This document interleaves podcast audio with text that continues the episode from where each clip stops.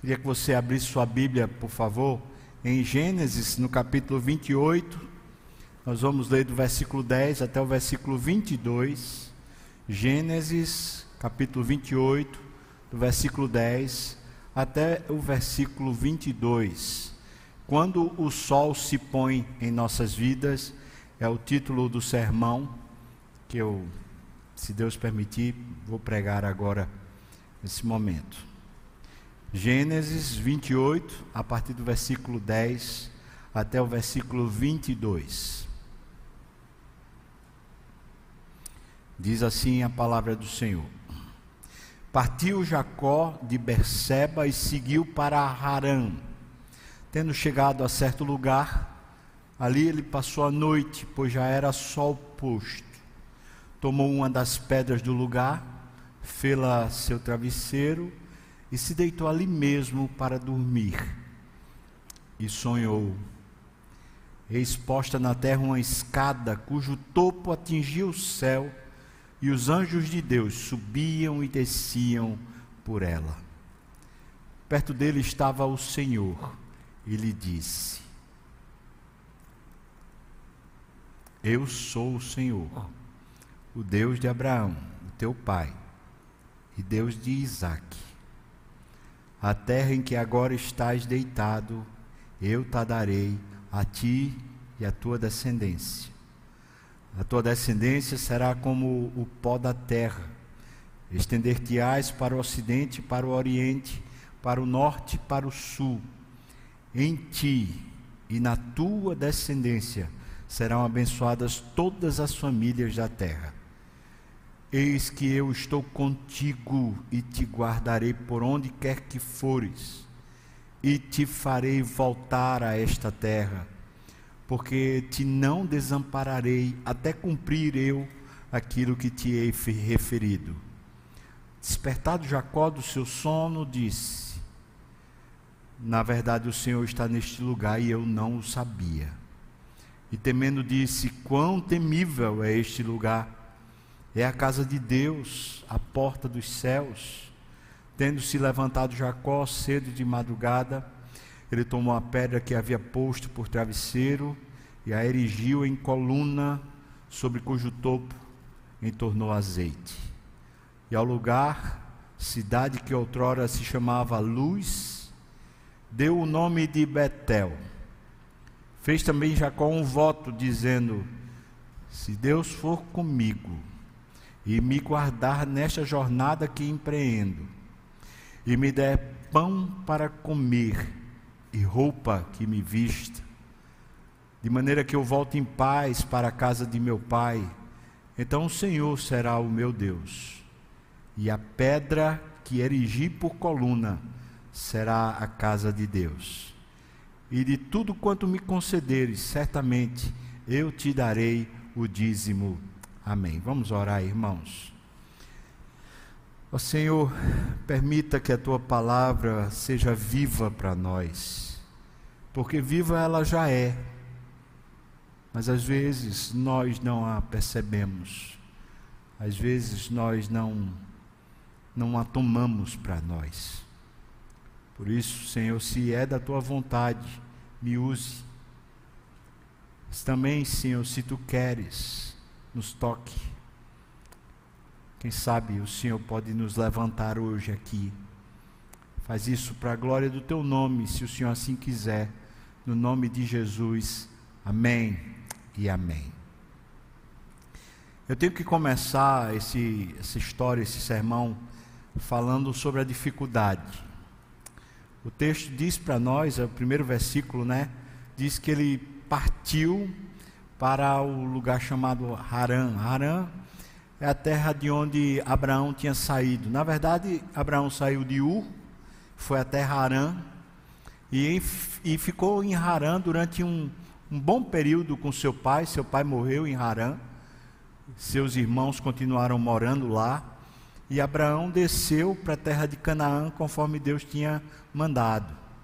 Portanto, os familiares de Abraão estão lá, em Harã essa terra do, do povo de Deus, do povo da promessa, não falo Harã, mas o povo lá dos, dos pais de, de Abraão, esse povo era o povo que Deus tinha dito que ia abençoar, quando ele falou para Noé. Aquele era o povo que receberia a promessa do Senhor. E Abraão personifica essa promessa. Essa mesma promessa que foi dada a Abraão, de que as famílias da terra seriam abençoadas por meio dele, também foi dada a Isaac. E o próximo personagem que receberia essa promessa era Jacó. Mas para Jacó ouvir de Deus essa promessa, tinha uma grande história para acontecer. E essa história começa por erros, erros humanos, mas começa por problemas gigantescos que ele colhe como fruto dos seus erros. Jacó engana, você deve conhecer a história. Jacó engana, engana seu pai. Engana o seu irmão, o irmão gêmeo, o irmão mais velho, e ele engana Esaú e engana seu pai Isaac, para receber uma bênção. Para você entender isso, você percebe que essas famílias, elas têm como herança principal a bênção de Deus. Isso era importante para Abraão, foi por isso que ele saiu de Ur, saiu de Harã.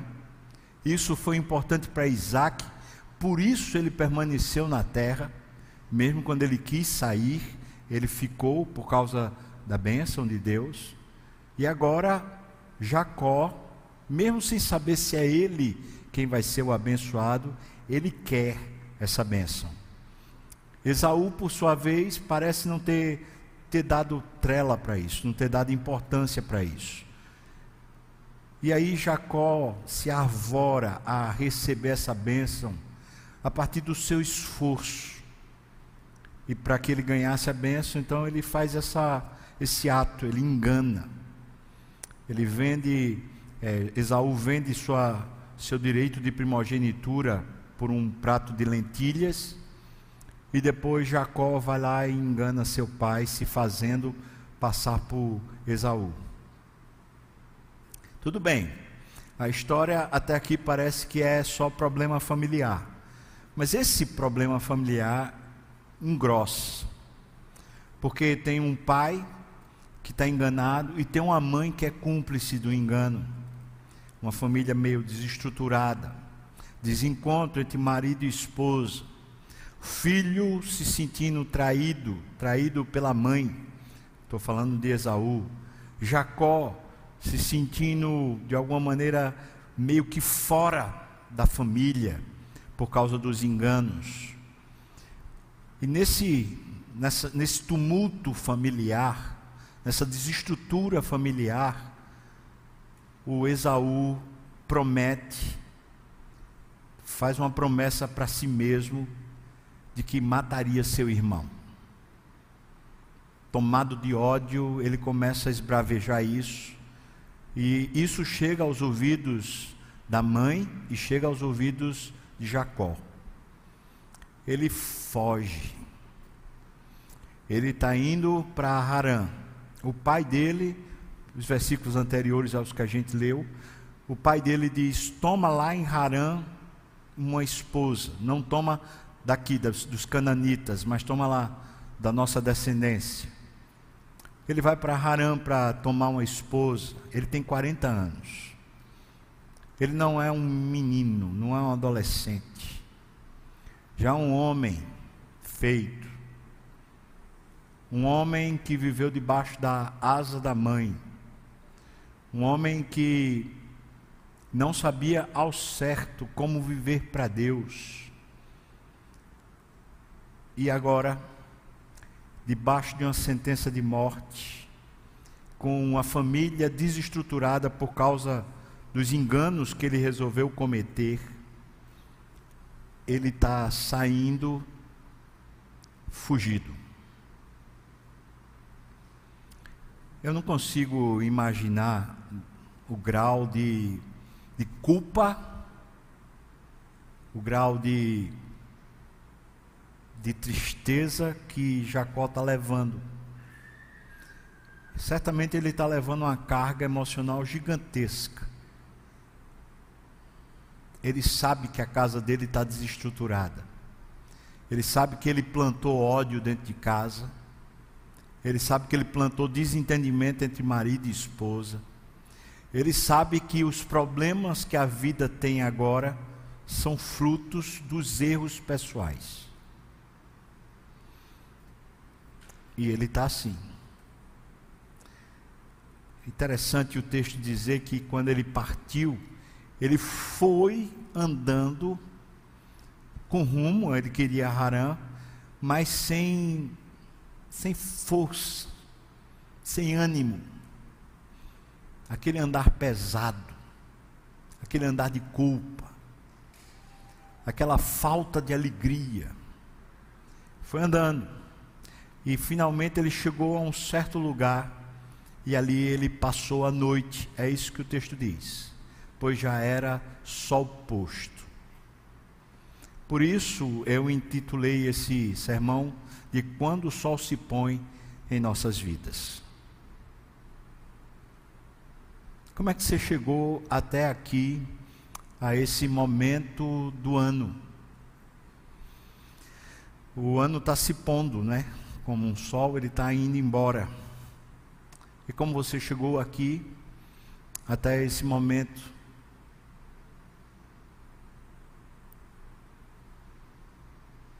Ao longo desse ano, né, nós tivemos muitas circunstâncias diferentes das normais.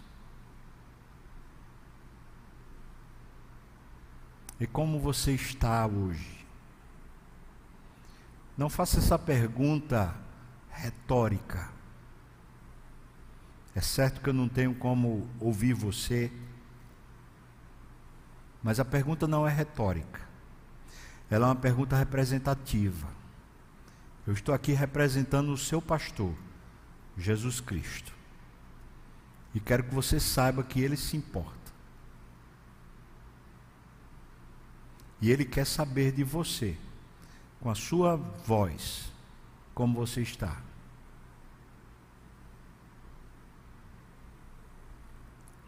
Eu queria recomendar para você alguns livros que eu acho que podem lhe abençoar muito para o ano que vem. Primeiro é a espiritualidade na prática. Será que tem como projetar?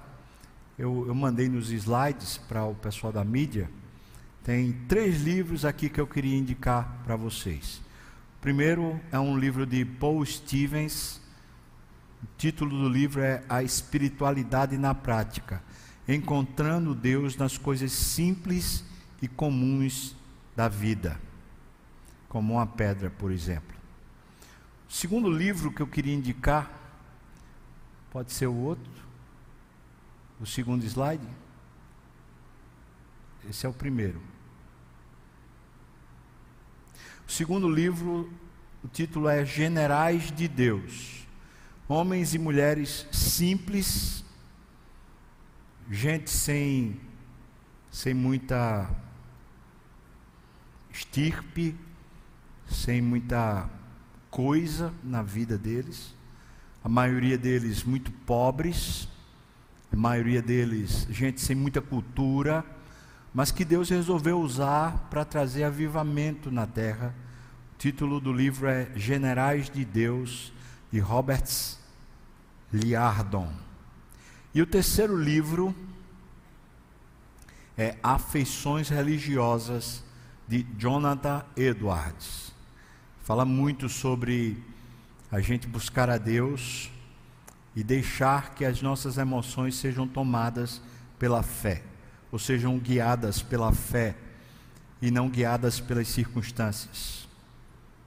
Três livros, então, que eu estou indicando aqui nesse momento. Primeiro, a espiritualidade na prática. O segundo, generais de Deus. E o terceiro, afeições religiosas de Jonathan Edwards. Se você não, não tiver condição de comprar os três, pelo menos compre afeições religiosas. Certamente desses três, o melhor é esse. Mas também os outros dois são muito bons. E por que eu estou indicando isso? Porque esse livro, A Espiritualidade na Prática, ele usa a história de Jacó quando fala desse sono que Jacó teve, quando a noite chegou e Jacó está tomado pelo sono. E ele fala que uma das coisas que talvez a gente precise aprender é a dormir. Ele, ele cita mais ou menos assim: talvez o ato mais prático da nossa fé é dormir. Porque quando a gente dorme, a gente se entrega. Quando a gente dorme, de verdade dorme, a gente deixa a vida nas mãos do Senhor. E a gente só sossega de verdade no sono quando a gente se entrega. Não sei quantas vezes já aconteceu comigo, não sei se já aconteceu com você, de começar a orar e dormir. Já aconteceu com você? Às vezes até numa posição incômoda, está ali de joelhos e de repente dá uma, uma paz tão grande, dá uma leveza tão grande que o sono chega com força. Às vezes chega até a babar do sono pesado ali de joelhos. Porque é um exercício espiritual dormir dormir. E parece-me que foi isso que aconteceu com Jacó. Jacó sai com todo o peso, sai com toda a frustração e cansaço, e ao fim do dia, quando o sol se põe, ele dorme, e o texto diz que ele pegou uma pedra, ele colocou lá como travesseiro, e ali ele deitou e dormiu. Para alguém que está sentenciado de morte pelo irmão, e para alguém que está nas imediações de uma cidade chamada Luz, que alguns historiadores falam que não era uma, uma cidade tão segura assim, a gente vê o seguinte: a exaustão tomou esse homem. A exaustão. E talvez seja esse, essa seja a expressão que, que signifique você agora, exausto cansado. Vá dormir. Aprenda a dormir. Eu quero começar a dizer que no pior momento da nossa vida, nós precisamos aprender a dormir. Porque Deus pode usar isso para mudar a sua história. É quando a nossa energia emocional, a nossa energia vital, ela pode ser restabelecida. E aqui eu faço um desafio. Que tal você dormir sem medicamento? Que tal você dormir ou aprender a dormir por repousar no Senhor? Um grande exercício espiritual. Se a noite chegou, se o cansaço chegou, se a exaustão chegou, o que está prometido para nós lá em Isaías é que os que esperam no Senhor renovam as suas forças. Portanto, a gente precisa aprender a descansar, a esperar no Senhor, senão as nossas forças não são renovadas. Esse ano acompanhei várias pessoas com a luta muito grande com o sono, tomando medicamentos, tentando dormir, e o relato de, de todos, vou dizer assim, né?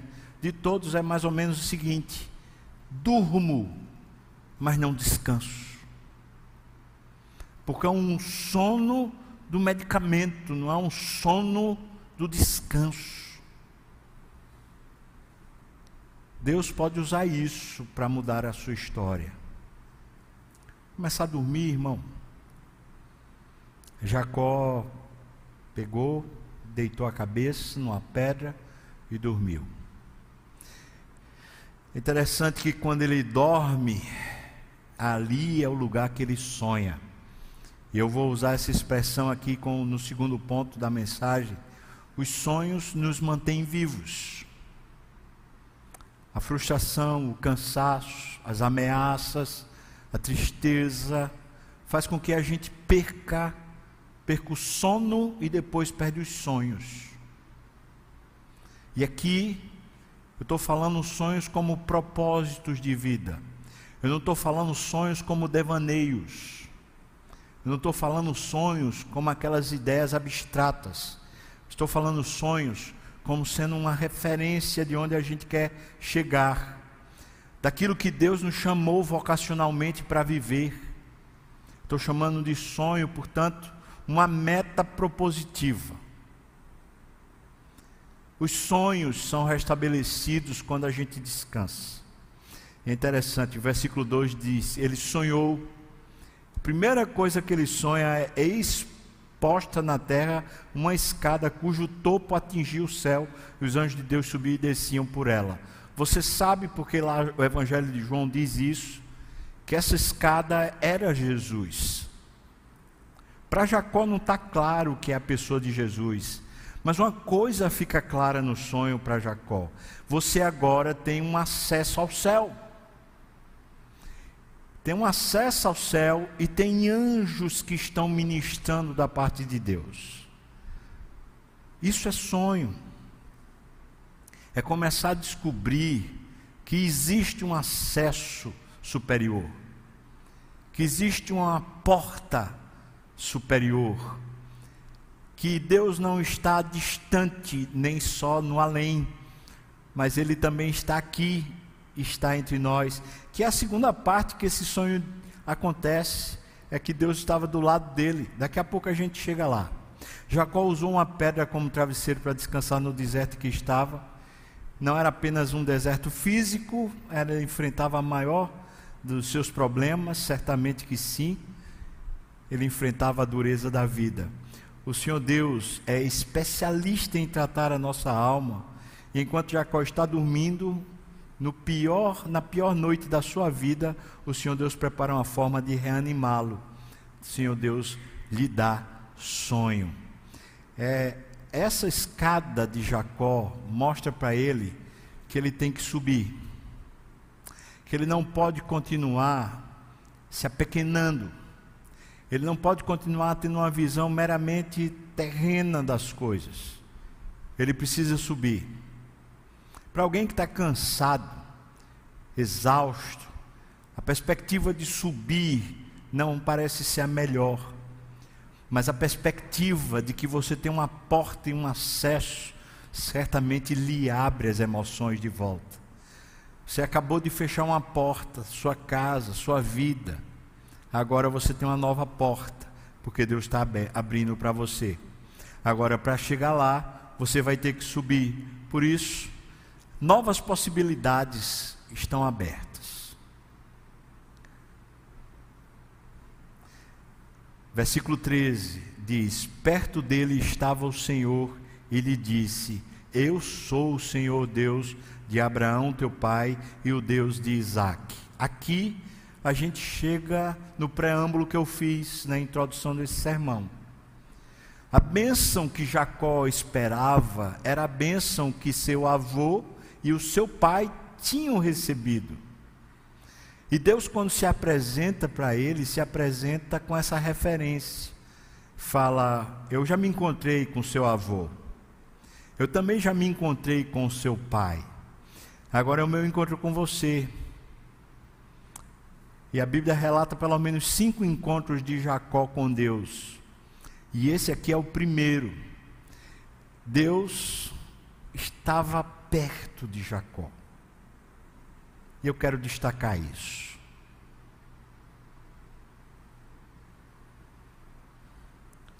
Esse é o ponto, irmão. É que a gente nunca vai poder receber a bênção do Senhor enquanto a gente não vê-lo perto. Quando, enquanto parece que ele está longe, a gente corre atrás da benção. Mas quando a gente sabe que ele está perto, a bênção está aqui, está agora. Ele estava perto e disse: Olha, eu sou o Deus que você esperava que abençoasse. E aí diz: versículo 13 ainda: A terra em que agora estás deitado, eu te darei. Agora preste bem atenção no pronome. Eu. Eu tá darei. Quem vai agir, irmãos? Quem vai realizar o projeto de vida de Jacó? Quem, irmãos? Deus. Não vai ser Jacó. Eu vou dar para você.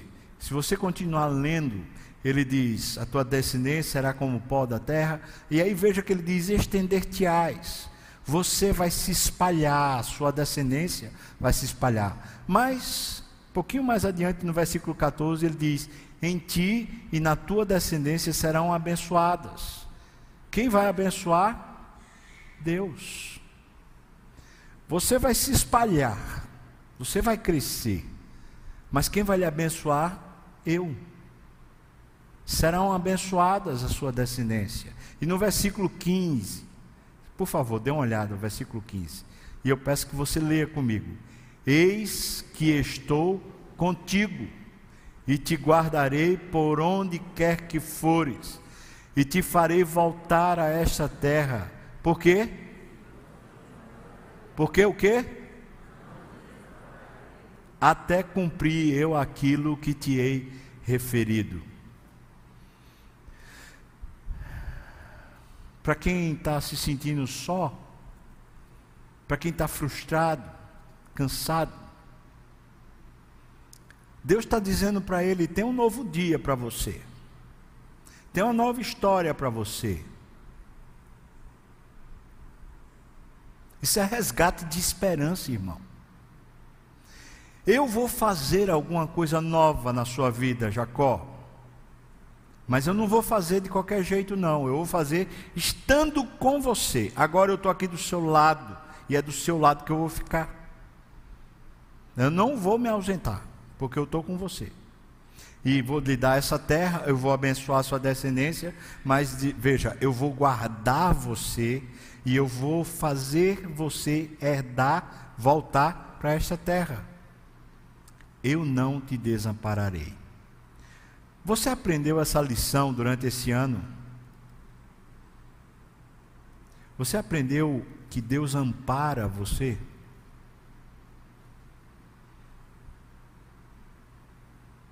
Se você está aqui, você é testemunha de que Deus lhe guardou, Deus lhe preservou. Se você está aqui, você é testemunha de que Deus lhe amparou, lhe sustentou. Ou não? O testemunho é seu. Uns viram verdadeiros milagres acontecendo para estar tá aqui. Teve irmãos nossos que esteve beijando a morte em leito de hospital, mas está aqui. Teve outros que as questões financeiras foram as piores. Ninguém imaginava, no entanto, está aqui, e está mantido, e está sustentado. Teve gente que a família parecia que não tinha mais jeito, mas ainda estão em família. Não te desampararei. Se você está aqui, você tem um testemunho para dar. E esse testemunho você precisa dar lá fora, para o mundo. Falar, eu tenho um Deus que eu conheço Ele. Ele é um Deus que me prometeu que estaria do meu lado. Quem prometeu isso para você, irmão? Jesus. Eis que eu estou convosco todos os dias até a consumação dos séculos. Sim ou não? Ele prometeu. E ele está cumprindo. O Senhor aproximou-se de Jacó no pior momento da vida dele e alimentou a sua alma com muita vontade de viver. Sabe como? Com promessas. Com promessas. Eu não sei se você participou comigo do momento de pastoreio ao longo desse ano, mas os primeiros 150 momentos de pastoreio, nós lemos salmos, repletos de promessas, repletos de memórias. Depois nós lemos Eclesiastes, repleto de promessas. E ultimamente nós vemos lendo as promessas de Deus a respeito da vinda de Jesus, todas confirmadas em Jesus. Eu quero dizer para você que durante esse ano, Deus providenciou para você, quer você tenha recebido, quer não tenha recebido, muitas lembranças de promessas. E eu quero, quero prometer a você, baseado na palavra do Senhor, que não vai faltar, Deus vai continuar prometendo a você por meio da Sua palavra. Agora, se nós não paramos para ouvir, aí a questão é nossa. Mas quando finalmente Jacó para e ouve, o que ele ouve é promessa, e é a promessa que alimenta o seu coração. É o que faz ele levantar cedo de manhã para ir para a jornada que ele tinha. É como se o Senhor estivesse dizendo a Jacó: Eu estou com você, eu cuidarei de você aonde quer que vá. Eu o trarei de volta a esta terra, não o deixarei enquanto não fizer o que lhe prometi. A promessa se tornou agora o guia, deu uma referência, deu uma nova expectativa. Agora Jacó não é abençoado pelo pai, agora Jacó é abençoado por Deus. É o primeiro encontro, é uma criança na fé, é uma pessoa que ainda não tem muito conhecimento de Deus, ainda não tem muita experiência. Até aqui, um enganador, a partir daqui, ele precisa começar a entender como viver com Deus. Mas uma coisa começou a nortear a vida dele agora a minha vida é com Deus. A minha vida não é por mim mesmo, não é tentando aqui e ali fazer as coisas funcionarem, mas é com Deus, porque Deus disse que não vai me desamparar. Deus disse que estaria comigo. Então eu posso viver assim. Aí a gente chega no terceiro ponto. Como é que você chama o lugar da sua dificuldade? Que tipo de, vocativo você dá para o lugar da sua dificuldade? O inferno. Não aguento mais. Crise. Problema. Versículo 16, dê uma olhada. Despertado, despertado Jacó do seu sono, disse: Na verdade, o Senhor está neste lugar. E eu não o sabia. E temendo disse: Quão temível é este lugar? É a casa de Deus, é a porta dos céus. É assim que Jacó chama o lugar. Agora preste atenção, irmão. Ele chegou com aquele peso todo. Dormiu com a cabeça numa pedra. E está acordando renovado. Ele chama aquele lugar de casa de Deus, porta, veja que ele fala, porta dos céus, uma nova porta, uma nova oportunidade, um novo horizonte, só que não é terreno. Não é terreno, é a porta dos céus. Não se trata mais de casa de Jacó, é casa de Deus.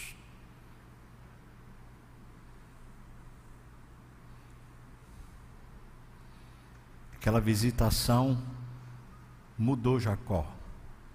Talvez enquanto ele vinha da terra do seu pai, Beceba, até chegar à Luz, que é o nome dessa cidade, que ele vai chamar de Betel, enquanto ele fazia essa transição, ele só, só, só podia dizer os problemas que ele estava vivendo, a falta de entendimento de casa, talvez a culpa, ele só fazia lastimar. Mas quando chegou aqui, depois da pedra, depois do, do sono, depois do encontro com Deus, ele está chamando de casa de Deus, porta dos céus. Será que Deus não tem usado o nosso cansaço para nos render? Será que isso não é um instrumento de Deus para ver se finalmente a gente se rende?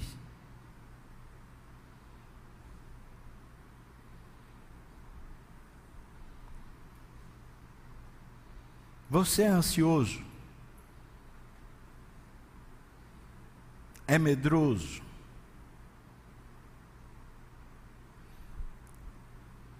É crítico? Bom,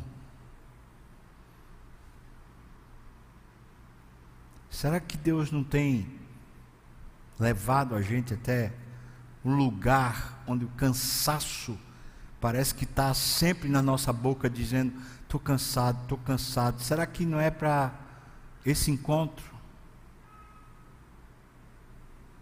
Para finalmente a gente render as nossas armas? Versículo 17 diz: Temendo disse: Quão temível é este lugar. A ideia que ele tra tra está trazendo é que esse lugar é um lugar fora do, do, uso comum. É um lugar de revolução. É um lugar que não dá mais para poder ser o mesmo. É temível, porque causa transtorno a presença de Deus. Temível, que temível a casa de Deus, o encontro com Deus, a vida com Deus. Que temível! Ao, ao, acordar, Jacó estava com uma visão totalmente nova. Ele estava agora influenciado pelo agir de Deus. Ele estava motivado a seguir sob uma nova perspectiva de vida. Eu vou seguir agora a perspectiva divina. Não vou seguir mais meus desejos, mas vou seguir debaixo na bênção de Deus. Versículo 18. O lugar que marca o pior momento da sua vida é esse lugar da transição. Tendo se levantado Jacó cedo de madrugada, tomou a pedra que havia posto por travesseiro, erigiu em coluna, sobre cujo topo entonou azeite, e ao lugar, cidade que outrora se chamava Luz, ele deu o nome de Betel ele transforma a dificuldade em altar. Ele faz a transição entre a sequidão em consagração. Ele passa do choro para o riso. Ele sai da tristeza e encontra alegria. Que lugar terrível. Que lugar onde não dá mais para a gente continuar do jeito que a gente estava. Que lugar é esse? É a casa de Deus a porta dos céus, é a presença de Cristo, a presença de Deus em nós, do nosso lado. Não dá para continuar a mesma coisa. Ele pega a pedra que se, se, vo, se viu né, como símbolo do descanso dele. Pega a pedra que talvez simbolizasse o peso que ele vinha carregando. E aquela pedra se torna pedra angular para ele edificar um altar. Aquela pedra é a primeira pedra das demais pedras que vão se formar para ele fazer o altar. Ele consagra em tornando o azeite. Não é um desperdício, é fé. Aquele azeite era a provisão que ele tinha para a caminhada. Mas agora é fé, ele está dizendo é de Deus isso, não é meu. Aquele é o lugar onde ele finalmente encontrou-se com Deus. Ele batiza, ele fala: não é mais luz, mas é Betel, é a casa de Deus. Ele transforma o lugar a partir do encontro. Ele transforma a pedra a partir do encontro. Ele transforma o coração a partir do encontro. Versículo 20, irmão. Jacó faz uma aliança com Deus. Jacó promete ser fiel a Deus. Versículo 20 diz: Fez também Jacó um voto, dizendo: se Deus for comigo e me guardar nessa jornada que empreendo, aí, irmão, não foi o que Deus acabou de abençoar Jacó e prometeu? Eu serei contigo, eu não te desampararei, eu te guardarei. Não foi o que Deus acabou de prometer? Veja, Jacó não está duvidando. O que Jacó está dizendo é o que ele vai fazer a partir do que Deus disse. Ele está falando então: se o Senhor for comigo e me guardar nessa jornada que empreendo, e me der pão para comer e roupa que me vista, de maneira que eu volte em paz para a casa do meu pai, então o Senhor será o meu Deus. Deixa eu dizer para você o que Jacó está fazendo. Ele está dizendo: a partir de agora, a minha jornada é ter Deus como sendo meu Deus. E eu vou provar isso. Cada passo que eu der, eu vou provar isso. Eu vou verificar isso. Deus é o meu Deus, porque se é o meu Deus, essas coisas vão acontecer. Se é o meu Deus, essas coisas vão acontecer.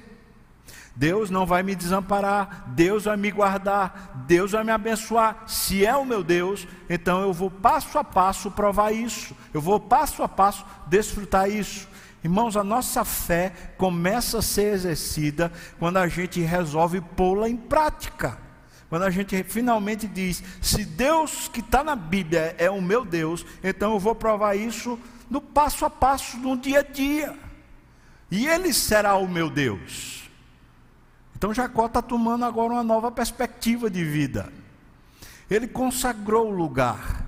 E agora, para a nova jornada, ele tem uma meta: Deus ser o meu Deus.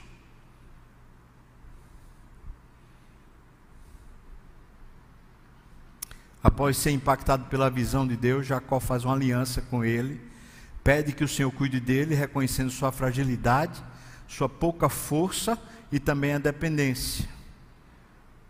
Jacó está prometendo ser fiel a Deus.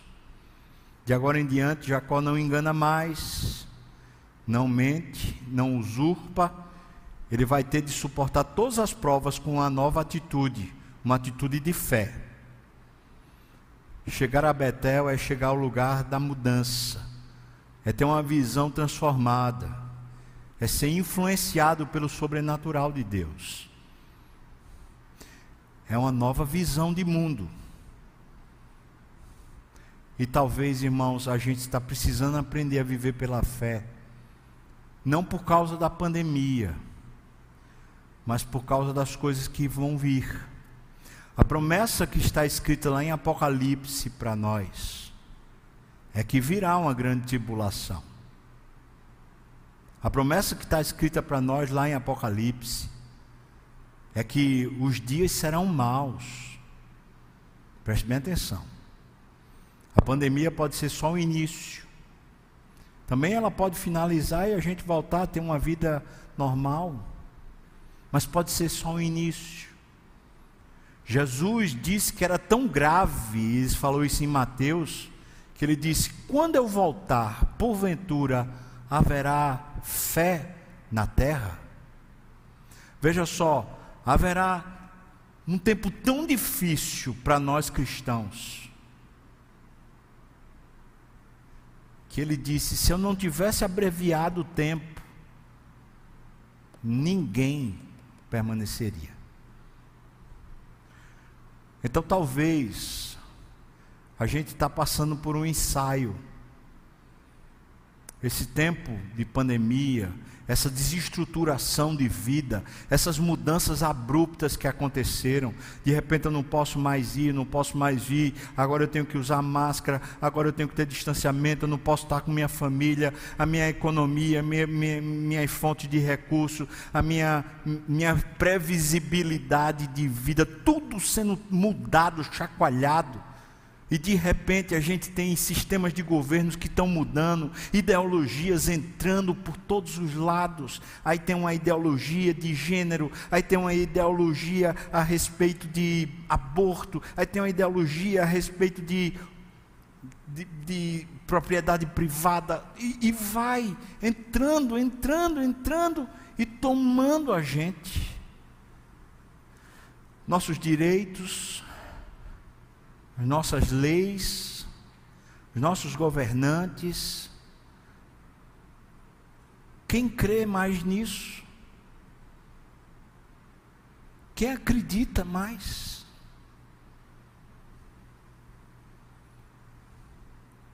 Quem acredita num estudo feito em Harvard?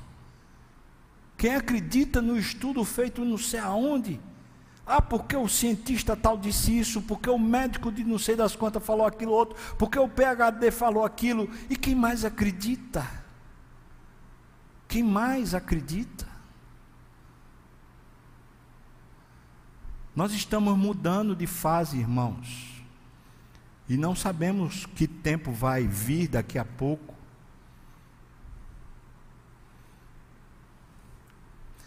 Talvez Deus está fazendo só um ensaio com o povo dele. Agora é um ensaio. É um tempo de encontro. Ele cansou a gente durante esse ano. Eu achei uma frase super interessante, né? A gente cansou do vírus, o vírus que não cansou da gente. Você viu isso já? A gente parece, vez por outra, não sei você, mas ao longo desse ano, vez por outra, fala: não aguento mais, eu não aguento mais. Eu não aguento mais internet, eu não aguento mais notícia, eu não aguento mais esse padrão que a gente está vivendo.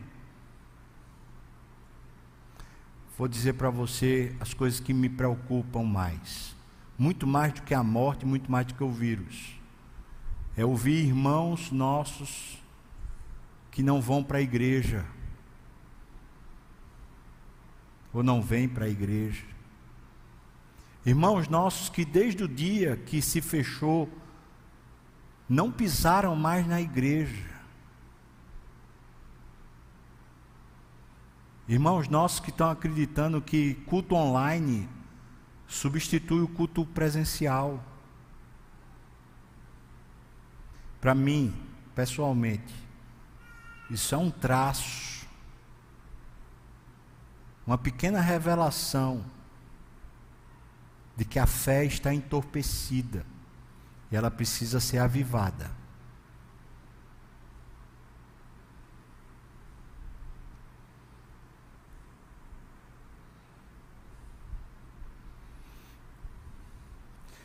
Chegar até Betel, ou esse lugar de encontro com Deus, é chegar ao lugar da mudança. Eu vou repetir isso. Chegar no lugar onde a gente pode ter uma visão transformada, onde a gente pode ser influenciado pelo sobrenatural. Quando a gente chega um pouco mais ao final, que é justamente onde Jacó teve um encontro com Deus e ali ele faz a promessa de que ele vai ser fiel ao Senhor, a gente descobre que Jacó realmente ganhou uma nova vida quando a gente continua lendo a, as Escrituras. Eu vou dizer para vocês cinco encontros que Jacó teve com Deus. O primeiro encontro foi em Betel, esses versículos que nós lemos, Gênesis 28. O segundo foi quando Deus deu a ordem para Jacó voltar, quando ele está lá em Harã, e Deus manda ele voltar. A gente encontra isso em Gênesis capítulo 31, versículos 2 e 3. O terceiro encontro é quando ele está voltando, quando ele passa o Val de Jabó, que ele luta com Deus e ele é chamado de Israel. Isso está em Gênesis 32, 26 a 28. O quarto encontro é quando ele se dedica a Deus, depois daquela luta, ele diz para a família toda: Vamos vamos lançar fora os ídolos, vamos queimar tudo, vamos nos purificar para vivermos para Deus. E o quinto encontro é quando Deus abençoa ele, dizendo para ele ir para o Egito para se encontrar com José, o seu filho que já está lá no Egito. Esses cinco encontros vão revelando para a gente a maturidade da fé de Jacó e os cinco encontros vão mostrando para a gente que aquele primeiro encontro transformou a visão de mundo de Jacó. Jacó vivia para ser abençoado, agora Jacó vive para honrar a Deus. Ele vive pela presença de Deus. E isso vai transformando paulatinamente com novos encontros. Talvez você está no segundo encontro, no terceiro encontro, talvez no primeiro talvez no quinto encontro, onde Deus já, já falou muita coisa com você e você já é um homem experiente e maduro, mas aproveita, porque os encontros com Deus são definidores. Cada um deles traz uma definição nova para nós. Nesse último encontro que Jacó teve com Deus, quando ele foi mandado para o Egito, Deus disse que Ele lá abençoaria as novas gerações. E eu concluo esse sermão indo para Gênesis 48. Por favor, se você puder, dê uma olhada. Gênesis 48. Nós vamos ler dois, dois textos aqui, versículos de 1 a 4 e versículos 15 e 16. Gênesis 48, final da vida de Jacó. Passadas estas coisas, Gênesis 48, versículo de 1 a 4. Passadas essas coisas, disseram a José: Olha, teu pai, Jacó, está enfermo. Então José tomou consigo os seus dois filhos, Manassés e Efraim, e avisaram a Jacó: ó, Eis que José, o teu filho, vem ter contigo. Esforçou-se Israel, que é Jacó, e se assentou no leito. E disse Jacó a José: Veja que palavra, irmãos. O Deus Todo-Poderoso que me apareceu em luz. Você sabe onde é luz? Foi o primeiro encontro. Veja como aquilo fez toda a diferença. Veja o testemunho que ele está dando no final da vida. O Deus Todo-Poderoso que me apareceu em luz na terra de Canaã e me abençoou e me disse: Eis que te farei fecundo e te multiplicarei e te tornarei multidão de povos, e a tua descendência darei esta terra em possessão perpétua. O texto segue, a gente chega nos versículos 15 e 16, quando finalmente ele vai abençoar seus netos. Os, os, versículos até o 15, 16 é quando ele está explicando para José: os seus filhos, esses dois filhos, Efraim e Manassés, agora são meus. Eles são meus netos, mas vão ser como meus filhos, herdeiros da mesma promessa. Depois, os próximos filhos que você tiver são seus. Os próximos filhos são seus, mas esses dois são meus. E então, o versículo 15 e 16, veja o que diz: E abençoou a José, dizendo o Deus em cuja presença andaram os meus pais, Abraão e Isaac. O Deus que me sustentou durante a minha vida até este dia. O anjo que me tem livrado de todo mal. Abençoe esses rapazes. Seja nele chamado meu nome e o nome de meus pais, Abraão e Isaac, e cresçam em multidão no meio da terra. Amém final da vida desse homem. Uma vida que foi aprendida a viver na presença de Deus e para Deus. Final da vida, ele abençoando as próximas gerações. Eu vou dizer para você que esse ano foi um ano de encontro. Algumas coisas tiveram que ser abaladas para ter um encontro. Eu tive encontro com Deus, sérios encontros com Deus durante esse ano. E eu posso resumir como encontros definidores. Aprender a descansar no Senhor. Aprender a ter olhos fixos no Senhor. Em vez de ser levado pelas influências, pelas informações, pela mídia, em vez de ficar sendo levado. E veja, irmão, eu me atualizei o tempo todo sobre o quadro. Mas em vez de estar sendo levado por essas coisas, aprender a olhar para o Senhor, aprender a dormir, aprender a viver pela fé, porque o Deus que se encontra com você é o Deus que está prometendo a você: eu vou te guardar eu vou te abençoar, eu vou te sustentar. Vale para você, irmão? Sim ou não?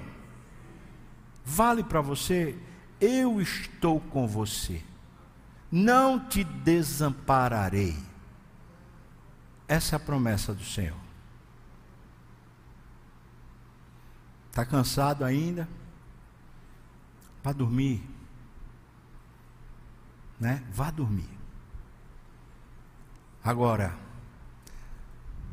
turma na presença do Senhor e deixe que Ele restaure sua vida. Vamos ficar de pé, irmãos? Vamos orar e convidar o pessoal do louvor, pode vir para cá. Ter a bênção, depois a gente vai ter a escola dominical, as classes, né? Vão funcionar até hoje. Janeiro a gente não vai ter escola dominical, tá bem? Durante o mês de janeiro. Mais uma vez eu lembro a você, dia 31, tá? Vamos ter o culto aqui de virada de ano, começando às 10 horas da noite. Senhor, tenha misericórdia de nós. No começo desse ano, Senhor, tu me deste uma palavra sobre Jacó e eu preguei aqui. Eu me lembro muito bem. E agora, no final desse ano, nesse último domingo, o Senhor volta a falar comigo e com a igreja sobre Jacó. Meu Deus, esse ano para mim foi um ano de muito encontro contigo, Senhor. E eu espero, Deus, que isso também seja realidade na vida dos meus irmãos. Deus, se assim o Senhor tem prometido para nós, de que o Senhor é conosco, de que o Senhor vai nos abençoar, de que o Senhor é quem vai nos guardar, de que o Senhor é quem vai nos sustentar, se é isso que o Senhor tem dito para nós, meu Deus, nos faz crer, Senhor, nos ajuda a crer, nos ajuda a fazer como Jacó fez. Vamos provar agora Vamos viver dia após dia provando isso, reconhecendo isso, desfrutando isso. Ajuda-nos, Senhor Deus, a dormirmos e a descansarmos de verdade na tua provisão, na tua presença, nessa porta que se abriu, nós agora temos acesso ao céu, nós agora temos Cristo Jesus. Senhor, muda, por favor, esse, ressignifica, por favor, essa, essa, esse cansaço do nosso coração, ou essa, muitas vezes, essa apatia da nossa alma. Senhor Deus, toma-nos em tuas mãos e abençoa-nos no nome de Jesus. E que a graça do nosso Senhor e Salvador Jesus Cristo o amor de Deus, o nosso querido e amado Pai, a comunhão, o consolo, a bênção, o poder, o avivamento do Espírito venha sobre nós, povo do Senhor, não só aqui e agora, mas até quando o Senhor voltar e nos tomar para si. Aleluia. Amém. Amém, irmãos. Vamos cantar?